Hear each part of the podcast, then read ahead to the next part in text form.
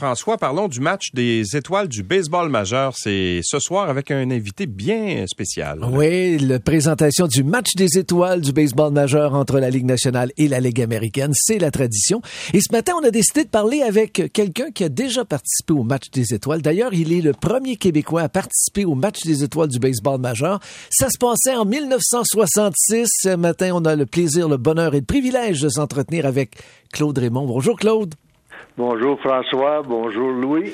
Hey Claude, j'aimerais ça que tu nous racontes 1966. Euh, c'est pas comme aujourd'hui. Comment t'as appris la nouvelle que tu allais participer au match des étoiles? Oh, ça a bien changé parce qu'aujourd'hui, euh, tout le monde est au courant, tandis que en 66, moi, euh, tu sais, on reçoit notre courrier à tous les jours là, au stade. Puis nous étions à Houston. Puis je me souviens pas si c'est le mercredi ou le jeudi j'ai reçu un télégramme. Le télégramme, il provenait de Walter Alston. Puis Walter Alston, il me disait que j'avais été choisi pour participer au match des étoiles, mais il fallait pas que j'en parle avant mardi de la semaine d'après parce que c'est là qu'ils étaient pour annoncer euh, les, huit lanceurs de la Ligue nationale puis les huit lanceurs de la Ligue américaine. Euh, aujourd'hui, il y en a peut-être 15 dans chaque ligue, là. mais dans ce temps-là, il y en avait huit parce que euh, Koufax a lancé trois manches, Bunning trois manches, Maréchal trois manches, puis Gaylord Prairie deux manches. Alors, nous autres, on est allés en prolongation. Tantôt, vous avez mentionné que ça, que arrivé 13 fois qu'on est allé en prolongation, mais nous autres, en 66, on a gagné 2 à 1 sur un coup sûr de Maury Wills en, en 11e manche. Mais c'est ça la, différence. Aujourd'hui, euh, le lanceur partant, il va y aller une manche, peut-être deux, ça c'est rare, très, très, très rare, deux manches. Puis là, ben, moi, moi j'avais euh, mon fameux euh, télégramme en main. moi, je suis célibataire dans ce temps-là. Ouais. Puis tu peux pas en parler à personne. ben oui, c'est ça. Tu peux même pas parler à ta blonde, t'es célibataire, c'est ça. c'est ça. Ben, fait que là, j'ai décidé, tiens, je vais appeler mon père puis ma mère. Ouais. Fait que je les ai appelés. Puis là, je leur ai dit, j'ai dit, est-ce que ça vous tente d'aller au match des étoiles? Mon père, il ben, je sais pas, là. J'avais dit, parce que je vais, je vais être nommé mardi, ah. là. je sais pas, là. Faut que je tourne le gazon, là. Écoute. Euh. C'est ça. Fait qu'il dit, ben oui, on va y aller. Fait qu'il a pris son auto, lui puis ma mère, puis ils sont venus à Saint-Louis pendant trois jours pour le match des étoiles. Puis, tu sais, dans ce temps-là, il y a, le, comme le lundi, hier, il y avait le, match de coup de circuit, là. Oui. Le, puis dans ce temps-là, c'était juste une pratique au bâton. Euh, nous, la Ligue nationale, on pratiquait de telle heure, mettons, de 1 heure à 3, puis la Ligue américaine de 3 à 5, quelque chose, quelque chose du genre. Là. Mais, c'est complètement fou là. Tu sais, puis aujourd'hui, les joueurs, ils ont des dans leur contrat, ils ont des bonus de 500 000 euh, ou un million s'ils font le match des étoiles et tout ça. Nous autres, on avait un certificat de 100 dollars qu'on devait échanger quand on allait à Cincinnati ah, ouais. dans, dans une bijouterie. Fait que moi j'ai fait euh, je me suis fait graver euh, euh, quatre mocs de bière là, en, en pas, ah. pas, en, pas, en, argent, mais pas en étain. oui, c'est en étain. Hein, OK, ouais. Ouais. Puis là, j'ai, la fois d'après, quand je suis allé à Cincinnati, je les ai rapportés. les avez-vous toujours? Oui, oui, je les ai toujours, oui. Ouais. Ah, mais c'est. Il faut, il faut, que je les trouve, par exemple. ça ne sert pas tous les jours. mais Claude, tu disais que ça a bien changé. Ça a bien changé sur le terrain aussi, parce que hier, on voyait le concours des coups de circuit, tout le monde se parlait, tout le monde se jasait, mais tu m'as raconté que Walter, euh, le gérant des Dodgers, euh, Walter Alston, vous avez averti qu'il voulait absolument gagner, puis vous pouviez pas vous parler entre joueurs les, des deux équipes, des deux, euh, des deux formations? Non, non. Euh, nous, nous, là, dans ce temps-là, il y avait un règlement. C'était 100 dollars d'amende si tu te faisais prendre, là, parce que il y avait toujours un arbitre qui était assis euh, en arrière du map, dans les estrades, là, puis il surveillait s'il y avait de la fraternisation. Ah oui, mais pourquoi? Ben, c'est parce que dans ce temps-là, c'était comme ça. L'adversaire, c'était ton ennemi, puis tu n'avais pas le droit de leur parler, puis Tandis que là, ben, la match des étoiles, moi j'ai Koufax sur un côté, puis Richie Allen sur l'autre. Tu sais, c'est des adversaires, là. Puis euh, là, là, tu peux te parler parce que c'est c'est le seul temps que tu peux te parler durant l'année. moi, puis à part ça, on avait un Birdie euh, notre gérant à Atlanta. Il, il, disait ben si euh, si vous êtes pris à, à, parler à un joueur adverse par les arbitres, c'est vous autres qui payez.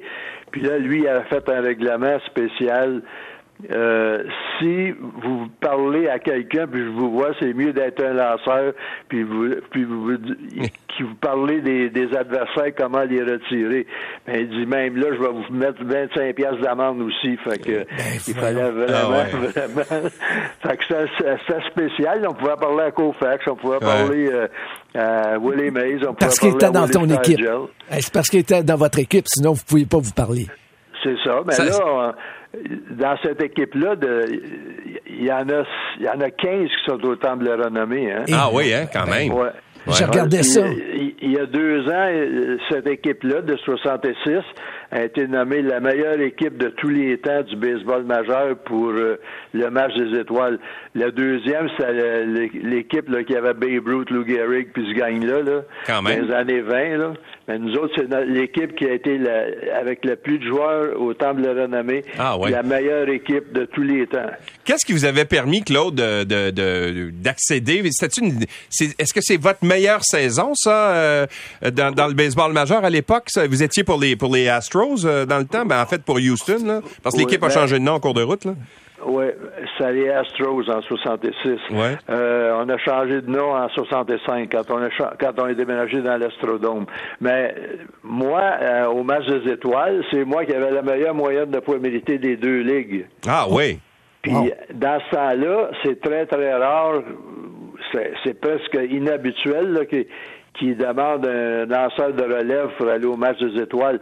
Il y a eu moi et Phil Regan, deux deux lanceurs de relève qui ont été nommés sur les huit. Là. Fait que, tu sais, on, puis ils ont utilisé juste quatre lanceurs. Les quatre sont au temple de renommée. oui, parce qu'on parle de temple de renommée. Là, je regarde la, formation partante, entre autres, Bob Gibson, Sandy Koufax, Juan Marichal, Gaylord Perry. À l'attaque, il y avait Joe Torre, Willie McCarvey. Jim euh, Bunning aussi. Oui, Joe Morgan, euh, Hank Aaron, Roberto Clemente, Willie Mays, Willie Stargell. Quelle équipe de baseball. Williams, Joe Torre. Mais Claude, ça gagnait combien un joueur des ligues majeures comme je je sais pas si vous êtes à l'aise de parler de ça mais votre salaire en 66 comme joueur c'était combien? Parce qu'on voyait là qu'il y a le, le, le il y a celui qui a gagné le concours de coup de circuit hier Juan Soto un million ouais. ouais a, a, refusé 440 euh, millions pour 15 il est ans fou tabarnouche ah ouais?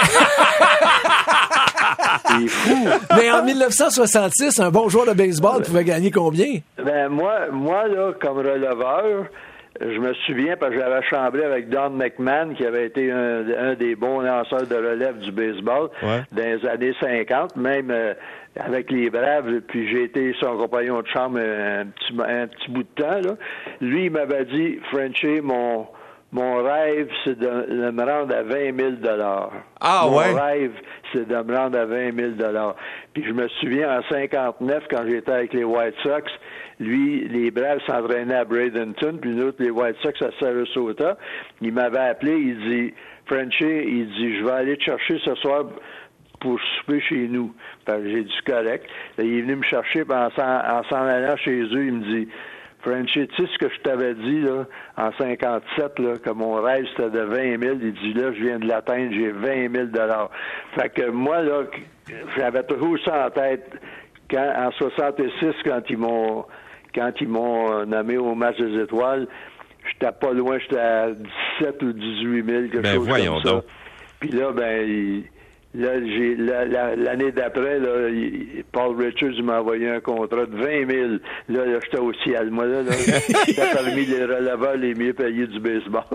C'est incroyable, hein, quand même. Les... Ça a explosé. Évidemment, c'est, c'est... il y avait peut-être pas les contrats de télévision qu'on a aujourd'hui, puis tout ça, là, mais il reste que la différence entre, euh, entre les deux, c'est incroyable. Complètement. Vous êtes phoné à Ah, bonne époque, euh, Claude?